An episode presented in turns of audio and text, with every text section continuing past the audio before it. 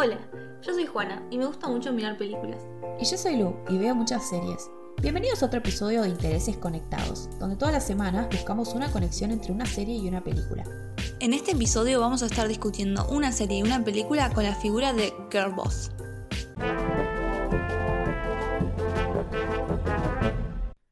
Para este episodio elegí Girl Boss.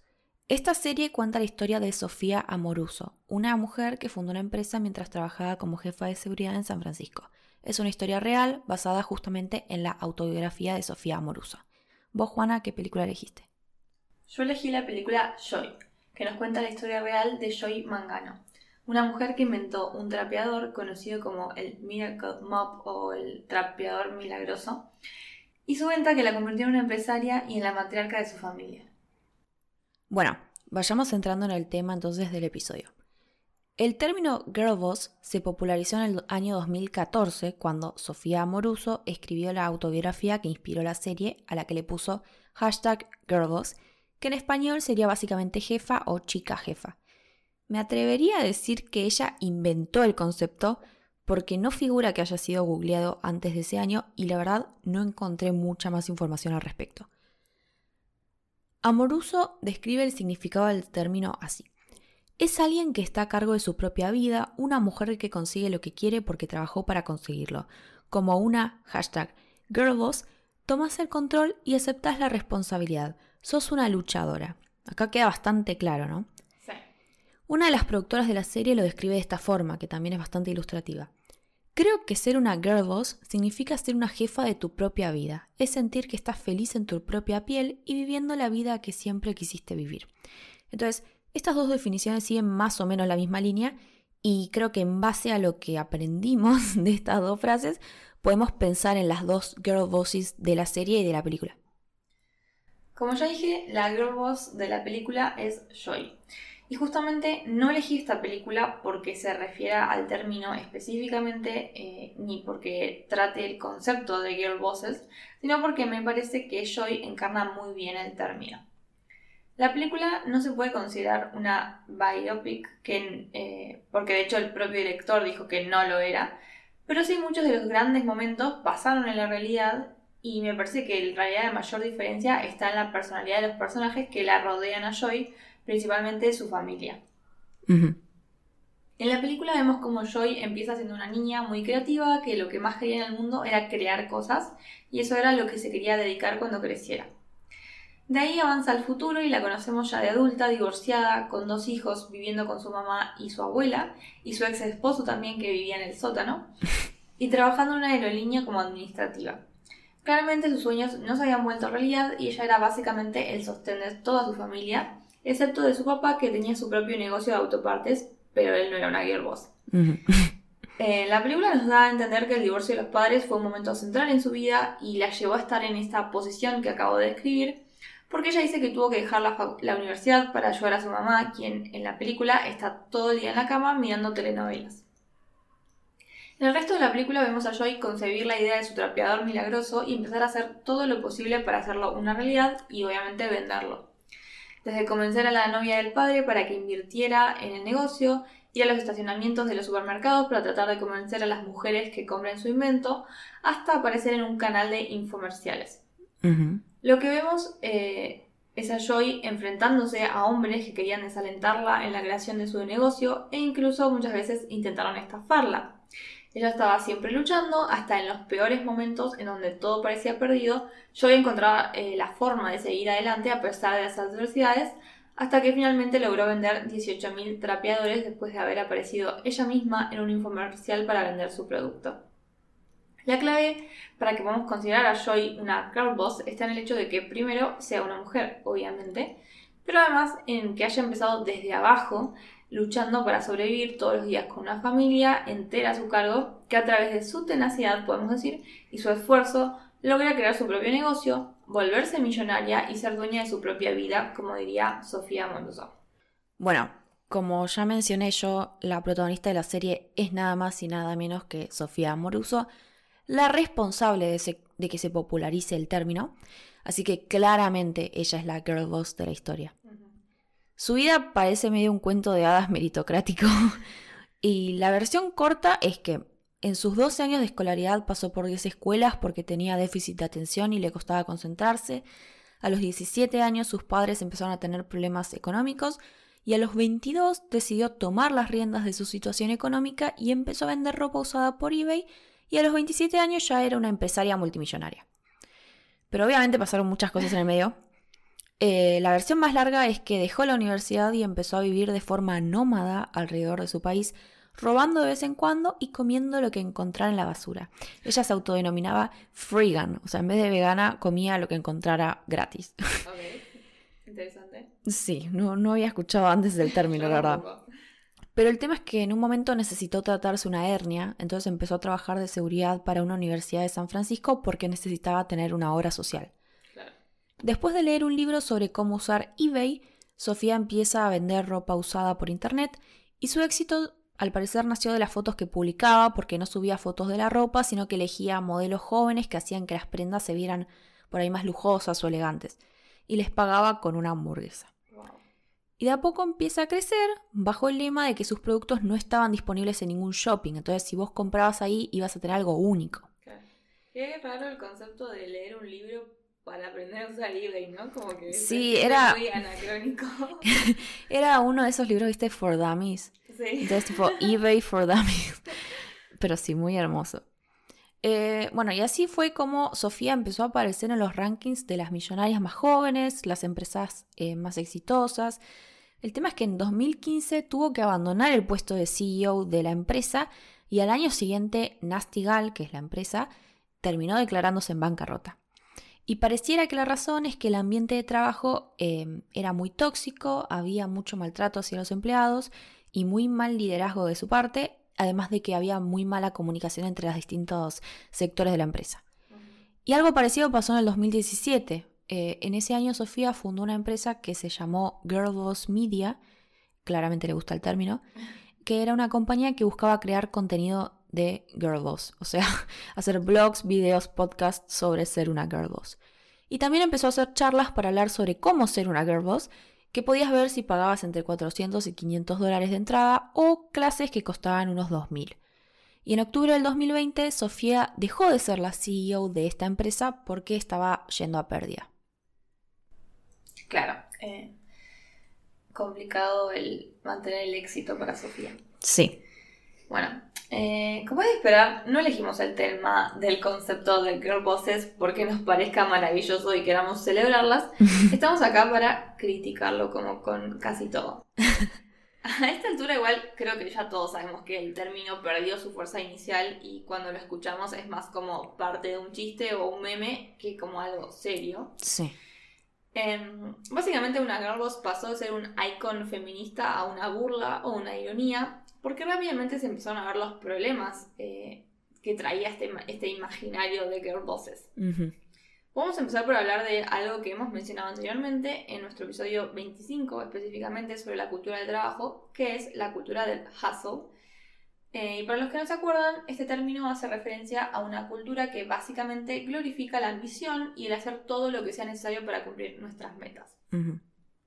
Este concepto se hizo bastante notorio, sobre todo en Estados Unidos, porque existen muchas cuentas de Instagram que tienen como propósito motivar a la gente a trabajar lo más duro que puedan para llegar a ser exitosos y ricos. Y hago esta conexión porque me parece que esta idea del esfuerzo y la ambición entra perfectamente con las características de una girl boss. Casi podríamos decir que agarraron la cultura hustle y le tiraron mujeres encima y nació una girl boss. Es la cultura hustle con glitter. Claro, exactamente. Esto lo que implica es que los mismos problemas que existen en esta cultura eh, hustle existen también con la cultura girlboss. La romantización de la adicción al trabajo y lo que se conoce como burnout o en español el síndrome de estar quemado o desgaste profesional. La idea de que solo es necesario tu esfuerzo personal para lograr todas tus metas cuando sabemos que hay límites estructurales que impiden que se pueda escalar socialmente y Ujú. además, ¿no? Lo problemático de esto, ¿no? De, de ser extremadamente eh, intenso respecto a, a cumplir tus metas y hasta dónde estás dispuesto a llegar y lo que eso puede implicar para tu salud mental y otras cuestiones, ¿no? Tus valores, incluso, si se quiere. Totalmente. En la película nos plantean, por ejemplo, que Joy tuvo que dejar la facultad para cuidar a su familia y esto era una limitación que superó a la hora de crear su negocio. Pero en la realidad Joy nunca dejó la facultad y de hecho se recibió con un título en negocios. Esto no cambia el hecho de que ella no estaba en el mejor momento económico cuando inventó el trapeador y no, no le quita valor a lo que... O sea, no deja de ser algo valioso que ella haya podido superar esto. Eh, es, algo impresionante, eso no, no, lo negamos. Pero sí no podemos negar que es un factor eh, el hecho de tener un título universitario que le dio cierta ventaja sobre un montón de otras personas que ni siquiera pueden acceder a estos conocimientos y mucho menos a una educación formal universitaria. Totalmente no es lo mismo empezar de cero con un título en mano encima sobre negocios.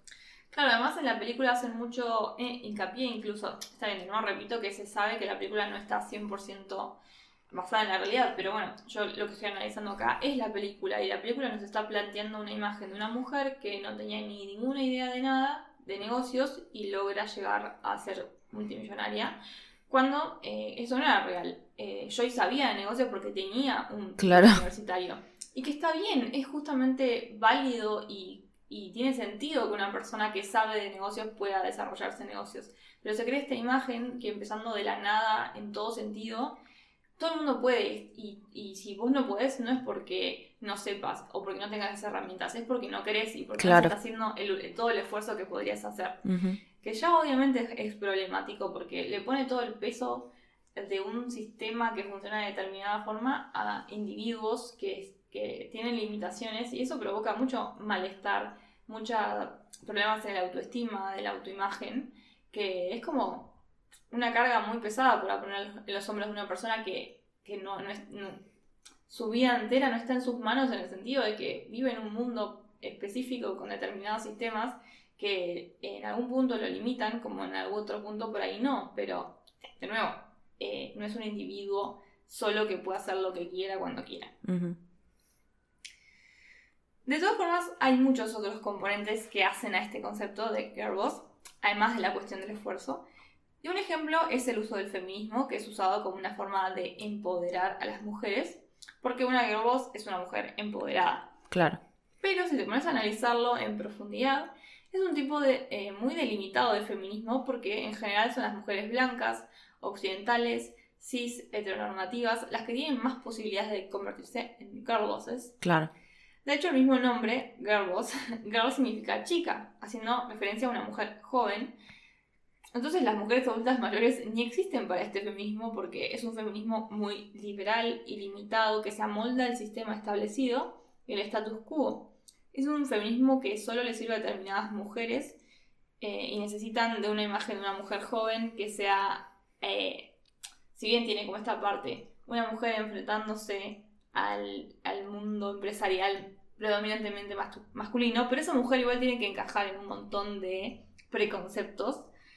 De nuevo, tiene que ser joven, tiene que ser blanca, tiene que ser atractiva, porque si no fuera esas cosas, entonces no serviría como verbos. Sí, totalmente.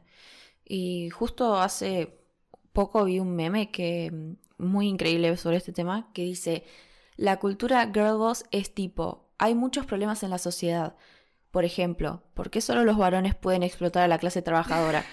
Y me parece una buena forma de sintetizar todo esto que estás planteando. Porque la figura de la girl boss claramente no empodera a la mujer como persona, no es una forma de salvar a las mujeres de la opresión del patriarcado, sino que simplemente las pone en un lugar más alto en el capitalismo y generalmente lo hace subiendo un poquito de escalón a algunas que ya estaban arriba.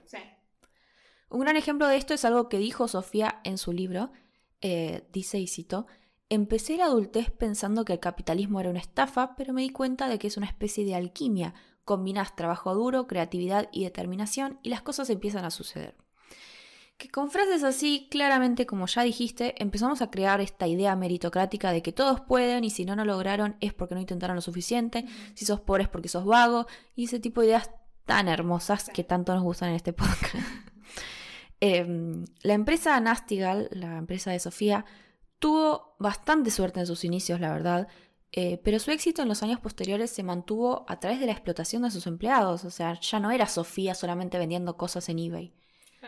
Hubo, de hecho, varias quejas sobre el ambiente de trabajo, eh, por ejemplo, recientemente porque no estaban cumpliendo los protocolos para el COVID en la gente que trabaja en las fábricas, y también tienen denuncias, por ejemplo, por echar empleados justo antes de que tomen sus licencias de paternidad o maternidad. Claro, justo.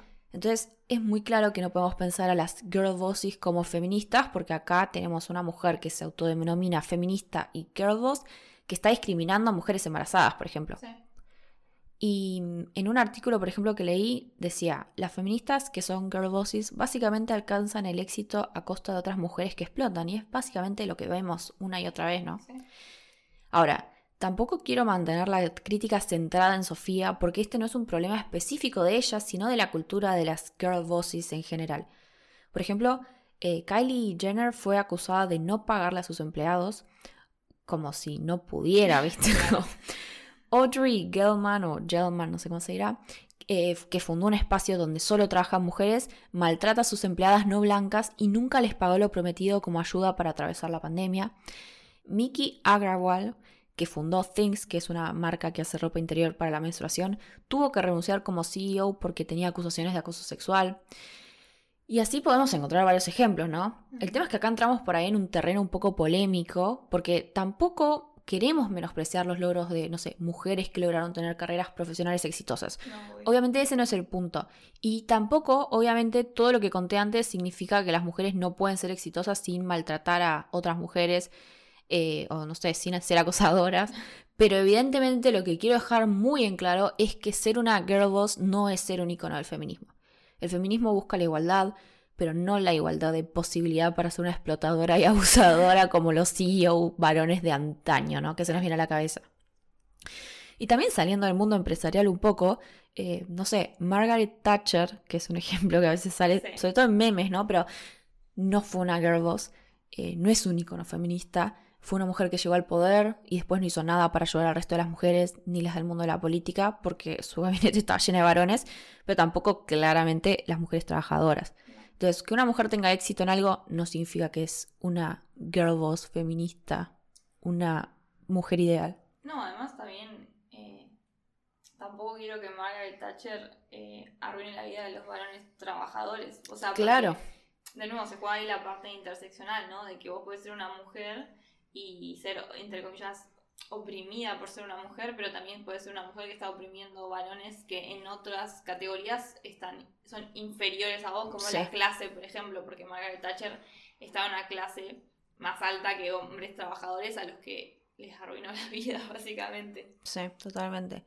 Bueno, el término igual girl boss claramente no es muy interseccional No, porque no está pensando en nada de estas cosas, ni como dijiste vos, que en general estas girl bosses son todas blancas. O sea, no se tiene en cuenta en general es un concepto vacío que, o sea, cuando lo mirás bien está vacío de contenido porque sirve para determinados fines que Sí. sirven a determinado tipo de personas. Sí.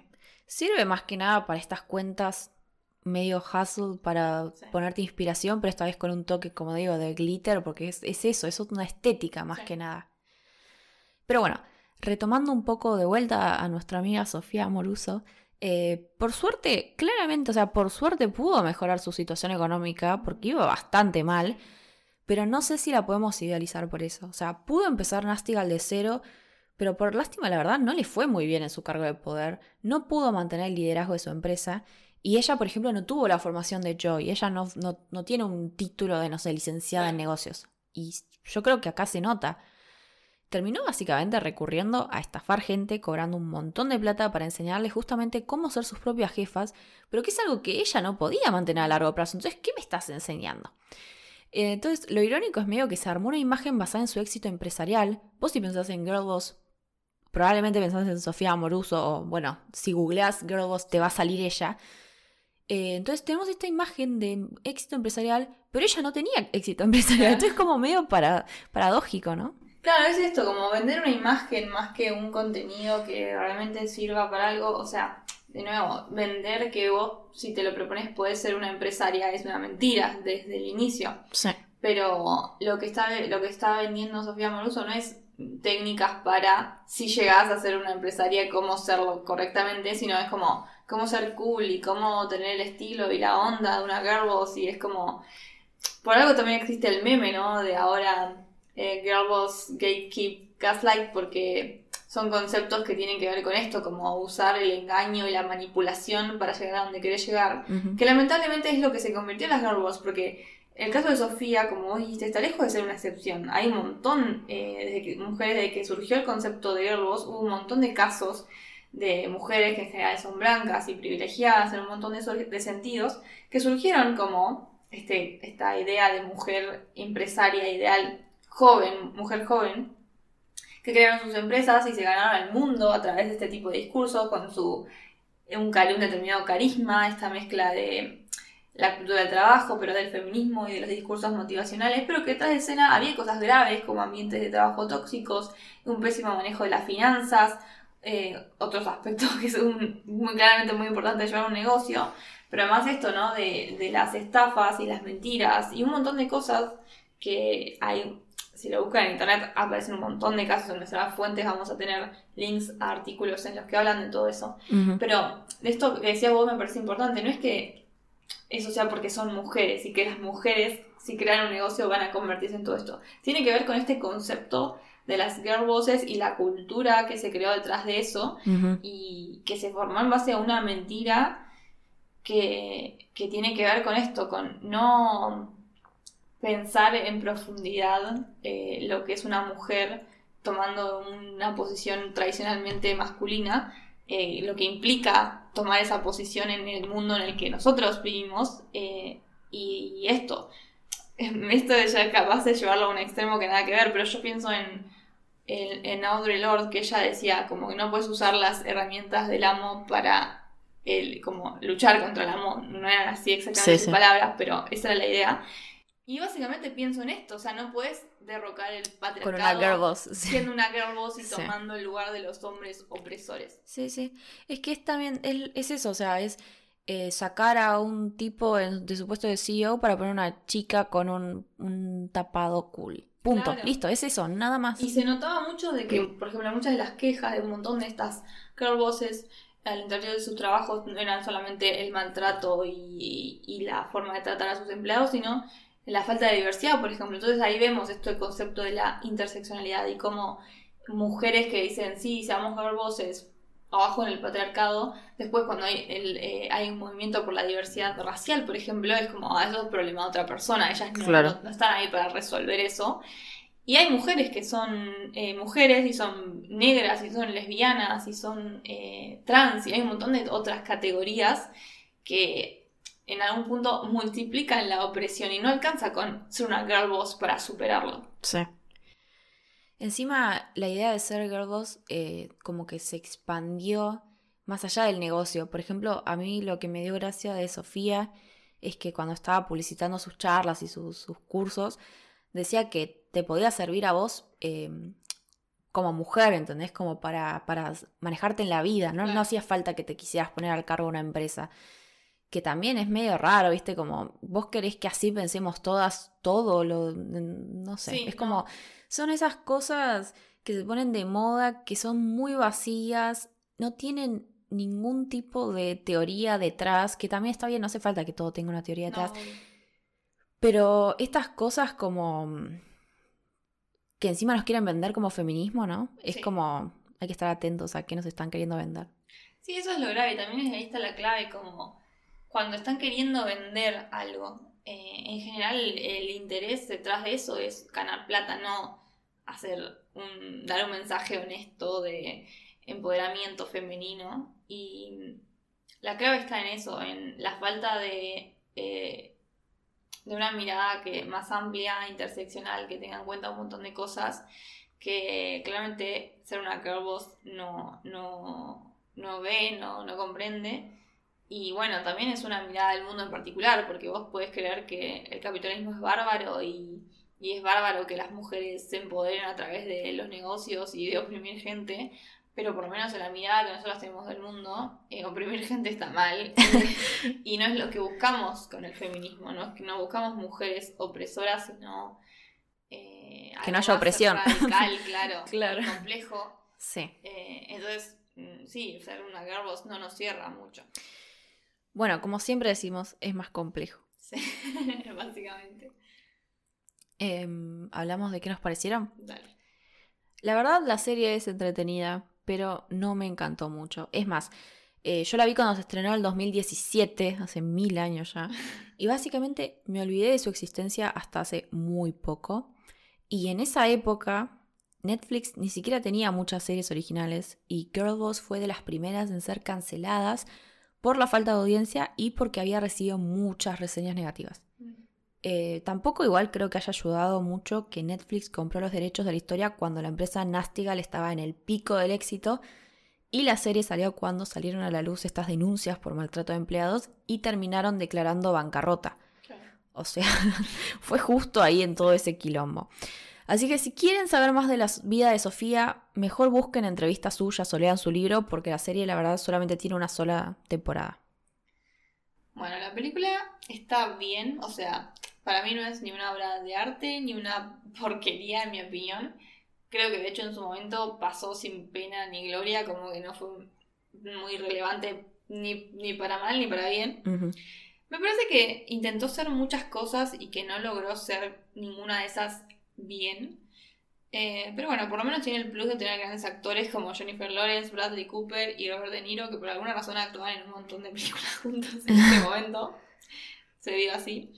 Pero bueno, si les interesa ver la vida de una girlboss, que yo creo que dentro de todo, con todo lo que hablamos, me parece que Joy, dentro de, o sea, por ahora viene zafando, que bueno, sí es una empresaria y su empresa sigue y no hay mucho drama, por lo menos público, sobre, sobre cosas oscuras detrás de, escenas. Así que si quieren ver algo sobre el tema, pueden ir a verla. Esto es todo por esta semana. Esperamos que les haya gustado. No se olviden de seguirnos en Twitter, arroba interesesconnect. Intereses C-O-N-E-C-T. Y suscribirse en la plataforma donde nos estén escuchando. Spotify, Apple Podcast o YouTube. Hasta la semana que viene.